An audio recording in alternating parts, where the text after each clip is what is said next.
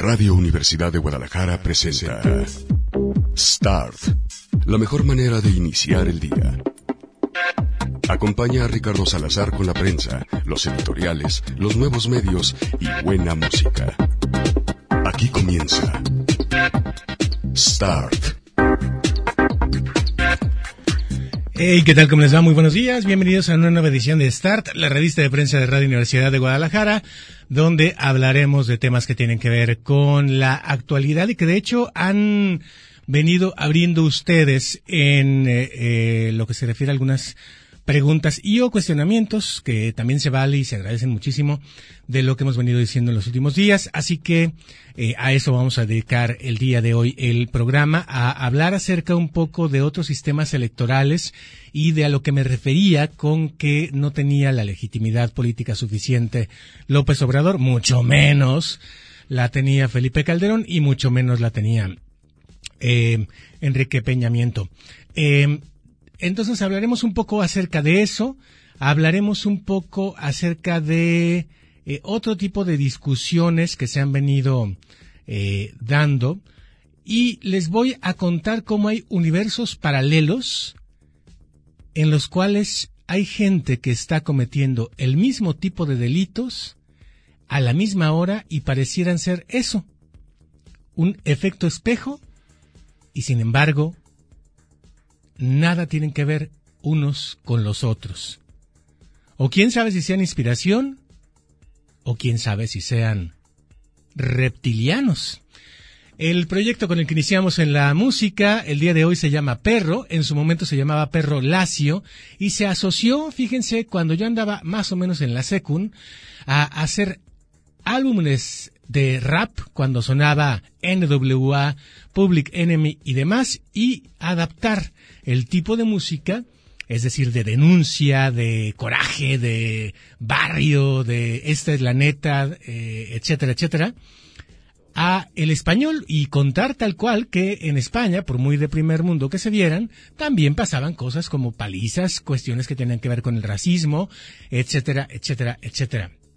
Tuvo un largo camino que vino pues en su momento poniéndolo en problemas con las disqueras hasta que dijo al coño las disqueras. Y ahora ha grabado, bueno, ahora es un decir, porque en realidad lo hizo hace tres años, un álbum ya con completa libertad, haciendo lo que se le pegue su gana y ha cambiado el nombre, porque por aquello de los derechos, de Perro Lacio a Perro. Así que aquí está Perro con esto que se llama Ediciones Reptiliano. ¿Quién creen ustedes que en México hoy sea reptiliano? ¿Lo seremos acaso yo? ¿Lo será Andrés Manuel? ¿Lo será Noroña? ¿Quién se les ocurre que sea reptiliano? Díganme, nomás por el gusto de decirme, ¿eh? No les voy a regalar nada. Pero díganme, ¿quién se las figura como alguien reptiliano? Arroba Salazar GDL en Twitter para que entremos en diálogo con esto y podamos seguirlo comentando en los próximos días. Por lo pronto, aquí está pues, perro que está bien perro.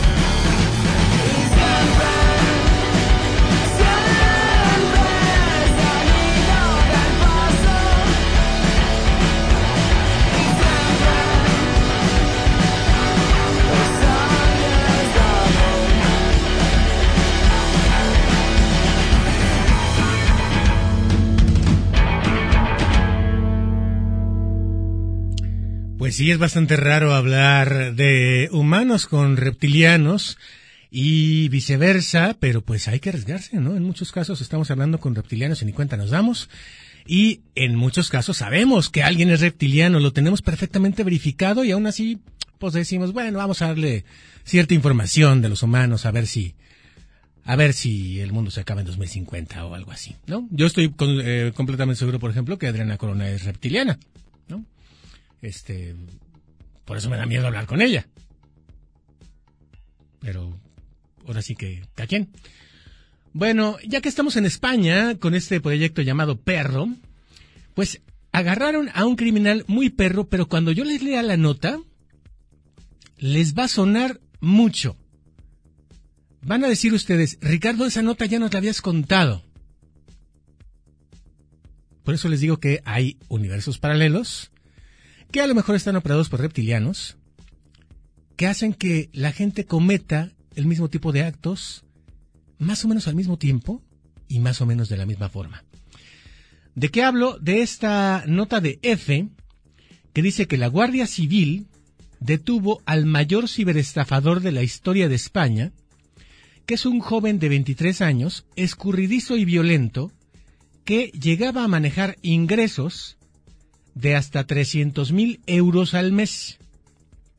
Multiplíquenlo con, por algo así como 21 o 22 pesos, que es en lo que anda el euro según yo. En eso me quedé, capaz ya subió en las últimas horas. Bueno, y él tenía bajo sus órdenes y a sueldo a un importante grupo criminal. Se trata de, no ponen el nombre por cuestiones del eh, debido proceso, pero ponen sus iniciales JAF, arrestado en lo que se conoce como la Operación Lupín, de la que hay ya cuenta en la Dirección General de la Guardia Civil y está relacionada con una investigación de la Policía Nacional que informó ayer que se saldó con 45 detenidos por fraude online a 2.400 víctimas. ¿Le suena?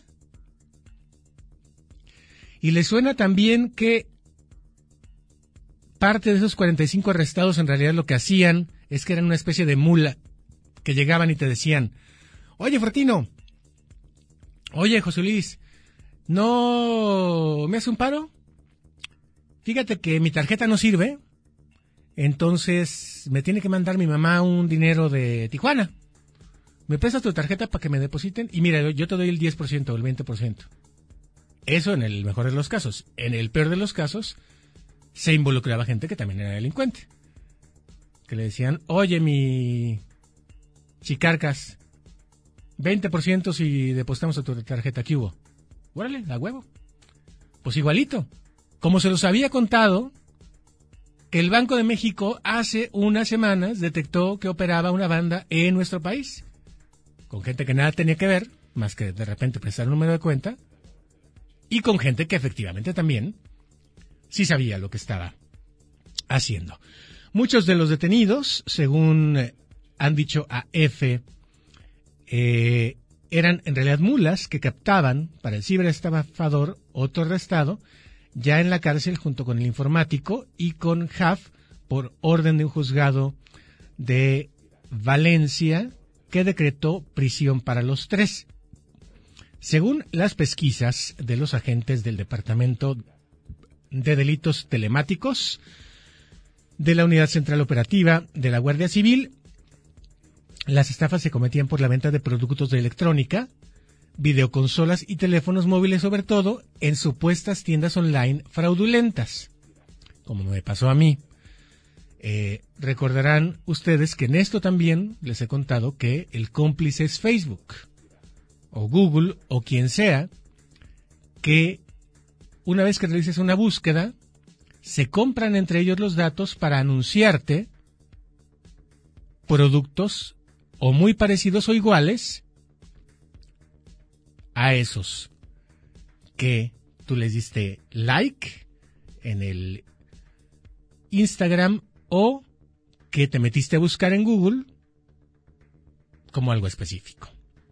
Bueno, el viernes me llegaron mis tenis Made in China, que había comprado yo hace más de dos meses y medio. Yo francamente ya daba por perdida la pérdida, entre otras cosas porque hay un comercial de Conducef, no sé si ustedes se han dado cuenta, que sale en esta y otras estaciones, donde nos advierte que tengamos mucho cuidado con las compras online, en facilitar datos personales, por supuesto, pero sobre todo en verificar lo que dicen los usuarios de esa tienda online y sobre todo verificar que haya satisfacción al cliente y que no sean páginas que, entre otras cosas, desaparezcan y o no tengan la S que hace seguro el sitio y que sospechemos mucho, y ahí fue cuando yo dije, ya, vale madre, de las ofertas escandalosas. Los tenis que traigo puestos hoy me costaron 70% más baratos del modelo original. Ya después uno entiende por qué. Ves eh, la etiqueta del correo del sobre donde te llegan estos tenis y dice Made in China. O sea, es como en, lo que en mis tiempos diríamos, eh, ¿cómo decíamos, Ford? ¿Tú te acuerdas que cuando era algo Made in San Juan de Dios? Este, San Juancho, no, no, no sé, ¿no? Había una, había una frase. Bueno, hagan de cuenta eso. O sea, terminan siendo modelos bien chidos, más que piratas, ¿no? En fin, el caso es que están bien cómodos y yo francamente no tengo broncas con el, asunto de, la de la marca, eh, pero, o sea, la marca no, no me hace, pero pues sí está gacho que no te digan, por ejemplo, en algunos sitios que estás comprando lo que le llaman réplicas. Imagínense nomás, nomás por joder voy a hacer esta pregunta, ¿eh? Digo, ya, ya, ya, rato que no, no, no hacía preguntas nomás por joder. Imagínense que los zapatos de Mirza Flores fueran réplicas compradas online, que en realidad no fueran Yves Saint Laurent, sino que fueran Yves Saint Laurent hechos en China. No más por joder, ¿no? Pues ni que fuera tú, dirían usted, muchos de ustedes y de los troles que me manda la Mirza luego, ¿no? Ni que fuera tú. Bueno, en fin, el caso de que regresemos a la nota. Según las pesquisas de agentes del Departamento de Delitos Telemáticos de la Unidad Central Operativa de la Guardia Civil, las estafas se cometían, pues esto, vendiendo eh, supuestamente aparatos electrónicos a super precios a través de páginas web copiadas, ojo con esto, de otras legales y de prestigio. Entiéndase, en lugar de Amazon, hacían que tu computadora se fuera a Amazon y ya parece que estabas comprando en Amazon, pero pues la realidad es que era una especie de sitio pirata donde no estabas comprando nada, sino dando tu lana como creo que pasó con mis jumpsuits, a empresas que no existen. Bueno, estas páginas falsas duraban poco, llegando a activarse solo un fin de semana para desaparecer rápidamente, sin dejar rastro, pero ese poco tiempo y con una intensa campaña de publicidad de ofertas golosas, que son las que luego nos aparecen muchísimo en Facebook, por eso les digo, yo cada vez le tengo menos confianza a ese inventito del Mark Zuckerberg, lograban, lograban perdón, captar muchos compradores. Los agentes han rastreado 30 tiendas online diferentes gestionadas por Huff y sus colaboradores que captaban a los potenciales clientes en portales de compra-venta y desde ellos les redirigían a sus páginas fraudulentas, además de eh, teléfonos celulares y videoconsolas, también ofrecían productos según la estación del año como aires acondicionados o gasóleo de calefacción. ¿Qué es eso tú? Casi un año ha estado el grupo de la UCO, así se llama la unidad de inteligencia de la Guardia Nacional, detrás de este joven, pero se cree que al menos llevaba tres años cometiendo diversas estafas, aunque la que más utilizaba era la de el pago del producto elegido por transferencia bancaria, por ello contaba con numerosas cuentas a nombre de personas jóvenes a las que les captaban a cambio de algunas significativas cantidades de dinero por facilitar sus datos e ir a sacar la lana de la cual se quedaban la comisión.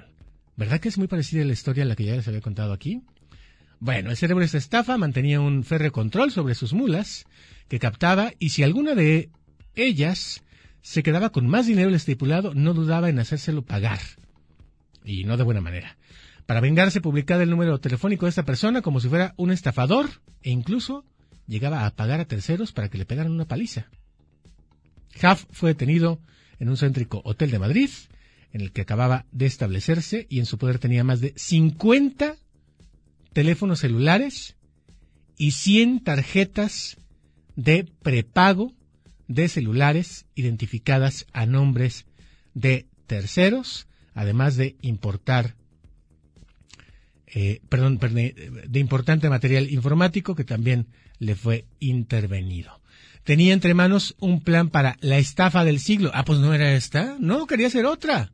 Estaba preparando la infraestructura necesaria de cuentas corrientes, teléfonos y webs fraudulentas para captar un millón de euros en el próximo Black Friday, que recordarán ustedes será después del Día de Gracias en los Establos Unidos.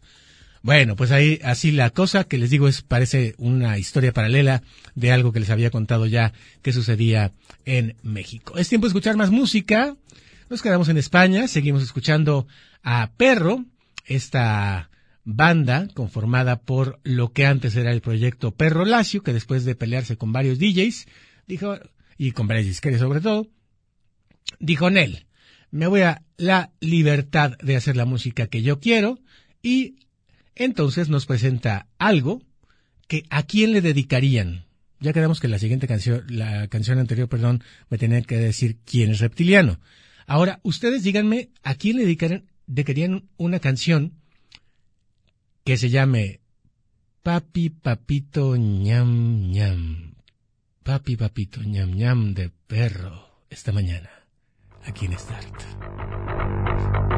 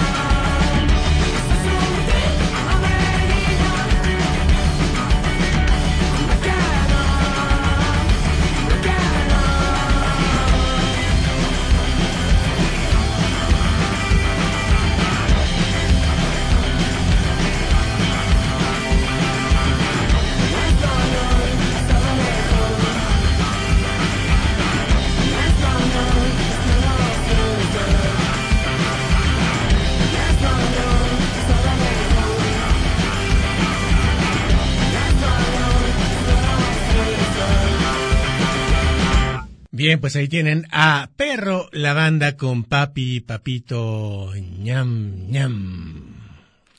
Buena frase para ligar, ¿no? En la calle. Ahora que andamos empoderando a la mujer, ¿qué pensarían? Que pases tú y que te digan, Papi, Papito, ñam, ñam. Escándalo en las colonias de bien, eso no pasa. Y yo vivo en una colonia bien. Colonia bien. Bien vieja, pero bueno. A ver, eh, ayer les contaba que ganar unas elecciones en México es sumamente fácil porque el tipo de democracia que tenemos en realidad no garantiza que la mayoría real elija a el gobernante hablando de el puesto que estemos hablando. En el caso del presidente de la República, eh, se hace el 100% el número de participantes en la elección y no el número de personas que podrían participar dado que tienen credencial para votar. Bueno, cometí un error ayer y se lo acepto a Manuel Hernández porque dije que AMLO ganó con el 33% de los votos. Y no es cierto. Ya después escuché la grabación, yo en un momento le voy a contestar que no es cierto, pero no. Es que tenía confundidas las cifras. 33% eh, de la votación, no, era 53%. Según yo, había dicho 53%. Y treinta y tantos por ciento, eh, por cierto, más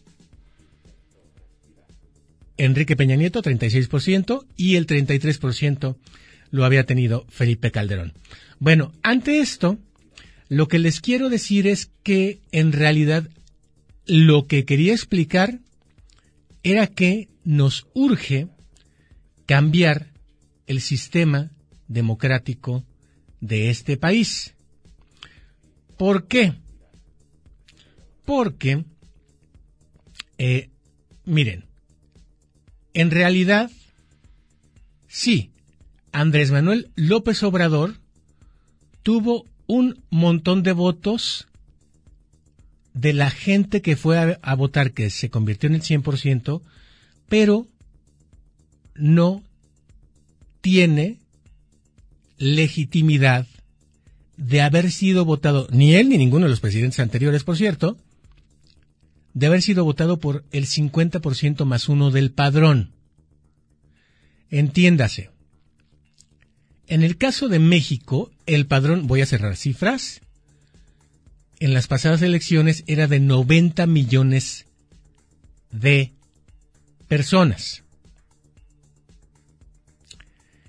90 millones de personas que tenían la credencial para votar y que, si el voto fuera obligatorio en México, como lo es en otros países, ahorita les cuento la experiencia de Argentina, obligarían a que para ganar una elección, Anaya,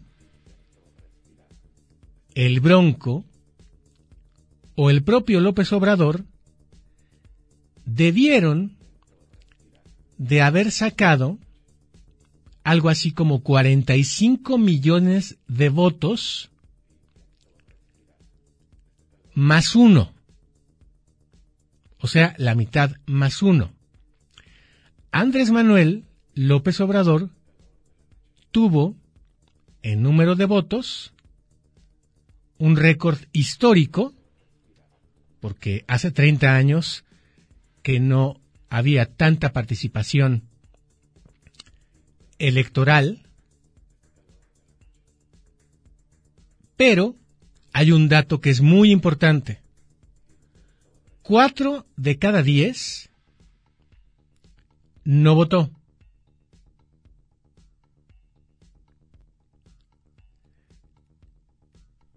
Cuatro de cada diez que podían votar y estar en el padrón electoral. ¿Por qué no votaron? ¿Quién sabe? Total que, les digo, rompió un récord que no sé qué tan honroso sea, romper un récord de participación ante el PRI cuando no había un sistema democrático que garantizara la libertad en las elecciones. Las organizaba el secretario de Gobernación, elecciones en que en algún momento le tocó organizar y calificar a Manuel Bartlett, sí, el mismo que actualmente te cobra la luz y que anda poniendo luz en los pueblos para que ese cable de luz sirva para que Facebook pueda hacer que te conectes. Ese señor, Manuel Bartlett, era secretario de Gobernación y en su momento le tocó organizar, calificar y dar por ganadores a los participantes de una elección. Como no era de sorprenderse, siempre o casi siempre, porque ahí ya se empezaba a dar un poquito de vuelco democrático, los ganadores eran de el PRI. Pero resulta que Andrés Manuel López Obrador eh, hace este récord de llevar una ventaja de 30 puntos en segundo lugar, cosa que no se registraba desde 1982 en una elección presidencial en México, pero esta no fue la elección más concurrida. Votaron dos de cada tres electores y en el 94 acudió a votar el 77%. Bueno, en las elecciones del 2018 votó el, cerremos números, 60%. Cuatro de diez no fueron a votar. Según los datos del INE, la victoria de López Obrador respecto a su más cercano competidor es la más amplia en 30 años, desde el 82 cuando el candidato era Miguel de la Madrid y había candidatos Ah, no, hicieron una alianza. Alianza PRI, PPS, Partido Popular Socialista, y el Partido Auténtico de la Revolución de, eh, la Revolución Mexicana, hicieron una, una alianza para llevar como candidato a Miguel de la Madrid. Y el segundo, con más votos, era Pablo Emilio Madero, que también le suena, ¿no? Bueno, esa es la diferencia más amplia. En ese momento el PRI logró reunir 16 millones de votos contra 3 millones del PAN. O sea que fue una derrota avasalladora. Eh, en ese sentido, en la historia, aunque las reglas se hayan cambiado y todo, pues el récord lo ocupa Miguel de la Madrid en el 82 por la diferencia de votos. En el caso de López Obrador, pues se da que uh, a ver, porque es que hace una nota de pájaro político el recuento de cada una de las elecciones y pues no, yo ya me quiero pasar a la de López Obrador. 2018 eh, que les digo, 89 millones de mexicanos fueron eh, convocados a las urnas y el programa de resultados electorales preliminares establecía eh, hasta el lunes siguiente de la elección que la participación quedó en 62%, es decir, como les digo, no participó cuatro de cada diez que podían participar. Ahora, con este sistema que les digo de legitimidad política, ¿Andrés Manuel López Obrador hubiera ganado esa elección? La respuesta es no. Porque si hay 89 millones de electores, cerrémoslo en 90, debía tener 45 millones de votos. ¿Y saben cuántos votos tuvo Andrés Manuel? 31 millones de votos. Entonces, ¿por qué se acaba esto a colación ayer? Porque Gonzalo Ibarra, uno de los activistas que en su momento estuvo chingue y chingue en el Senado de la República con un campamento afuera hasta que lo pelaron en 2012, llevó la agenda que muchos promovimos junto al voto nulo en las elecciones presidenciales del 2012. En 2012 muchos votamos por Fidel o anulamos el voto como una protesta y fue algo histórico. A nivel nacional se registró el 12% de votos nulos, mucho más de lo que consiguieron algunos partidos políticos en lo individual participante. Por lo cual, la clase política mexicana se alarmó y dijo, no vaya a ser esto una revolución, mejor hay que atender a estos güeyes y ver qué les podemos dar. Había 12 cosas en el pliego petitorio de las cuales nos dieron solamente algunas. Les digo las que nos dieron. Candidaturas independientes. Nunca nos dijeron los cabrones que nos iban a poner tantas trabas para poder formar, eh, eh, o mejor dicho, para poder competir en equidad de condiciones eh, con una candidatura independiente. Es decir, que te iban a dar mucha menos lana que a un partido político. ¿no?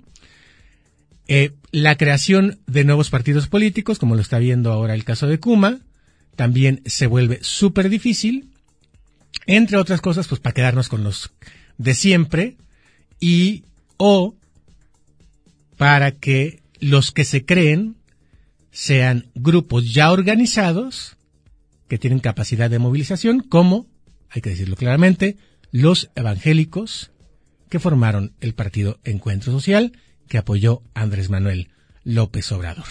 Bueno, ¿qué si nos dieron? Candidaturas independientes. Una cosa que me parece maravillosa que en Jalisco nadie ha aprovechado, ni siquiera Alejandro Hermosillo que en su momento yo apoyé, y que le faltaron huevos para quedarse en el Congreso del Estado. La reelección en cargos municipales y en cargos legislativos. No se aprobó aunque en su momento lo promovíamos, la reelección en caso del gobernador y, si llegamos más lejos, la del presidente, para que si nos salía bueno, pues que se quede, ¿no?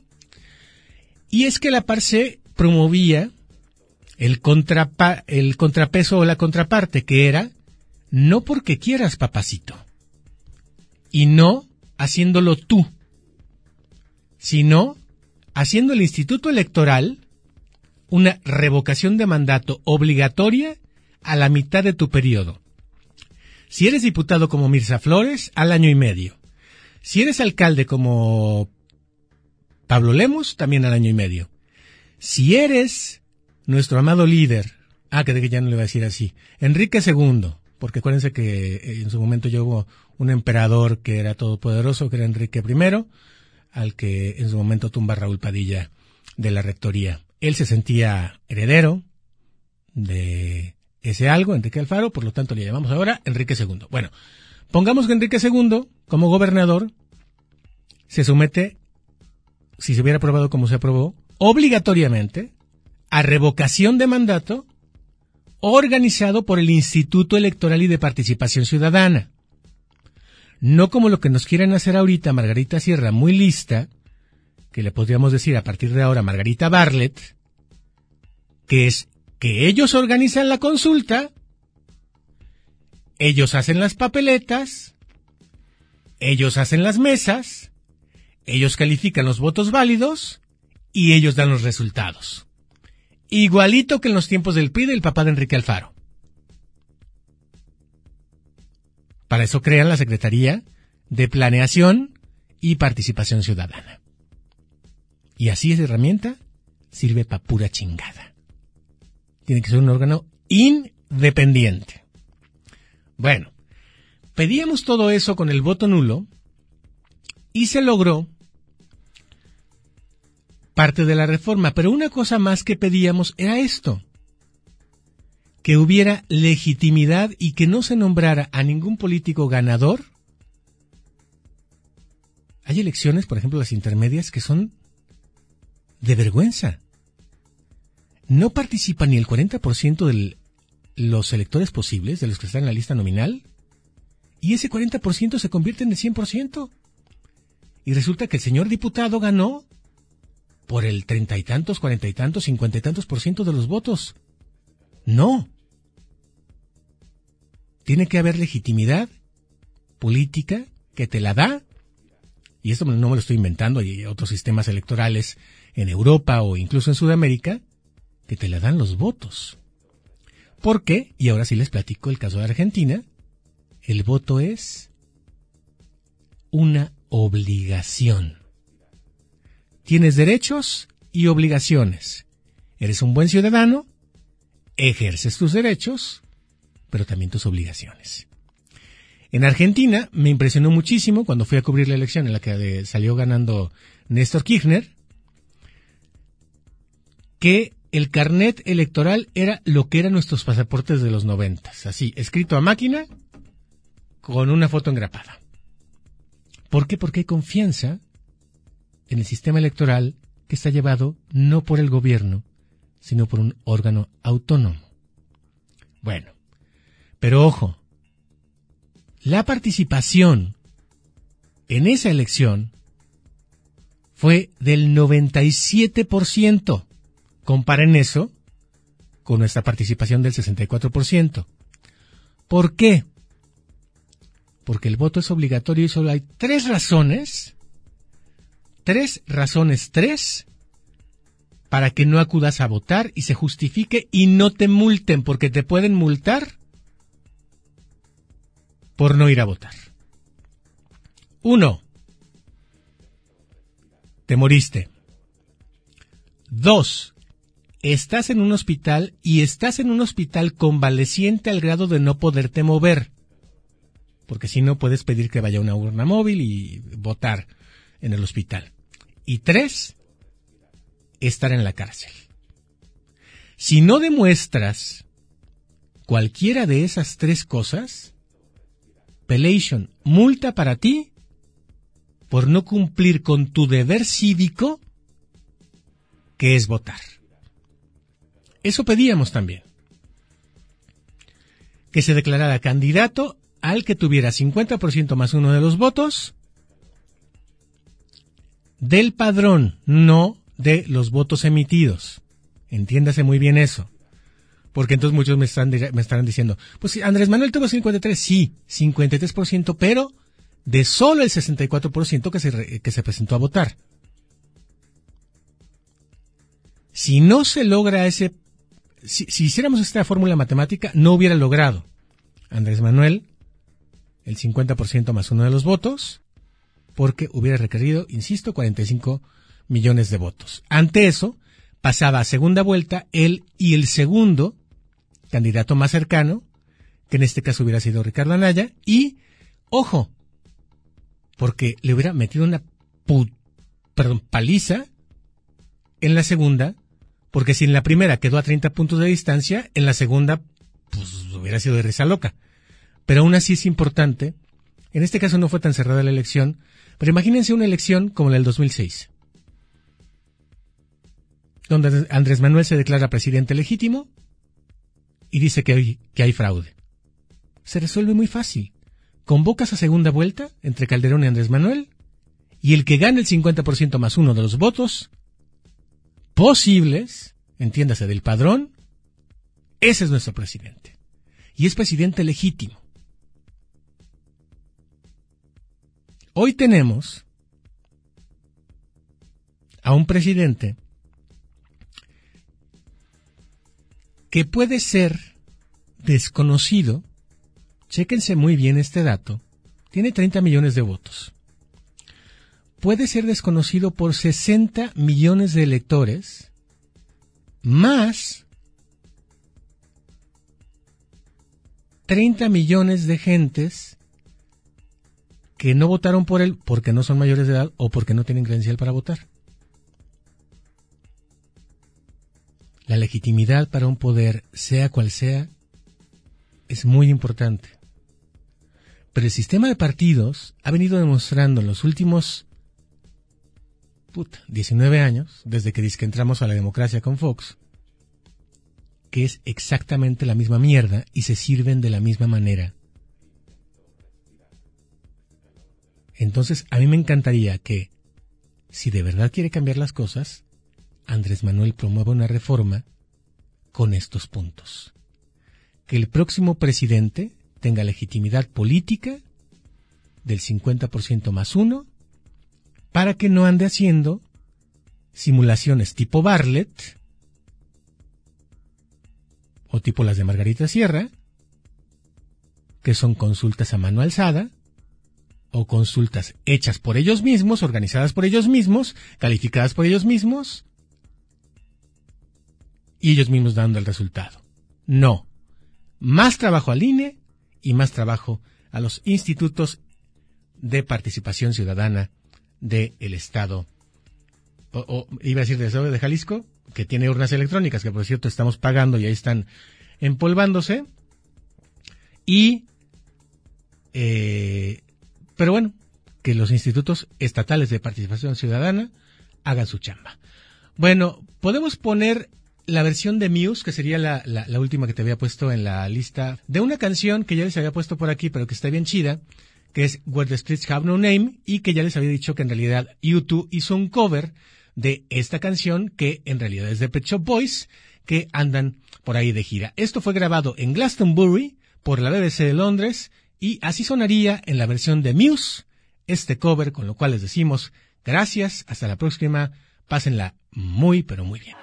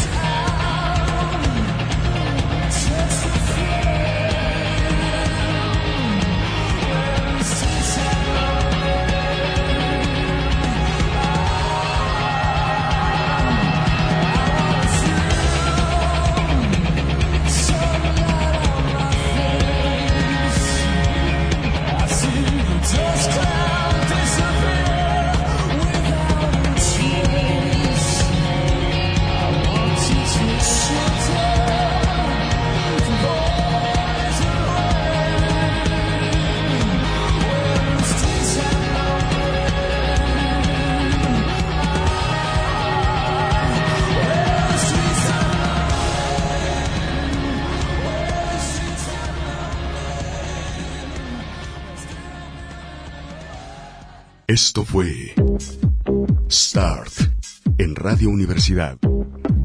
La mejor manera de iniciar el día, con la prensa, los editoriales, los nuevos medios y buena música.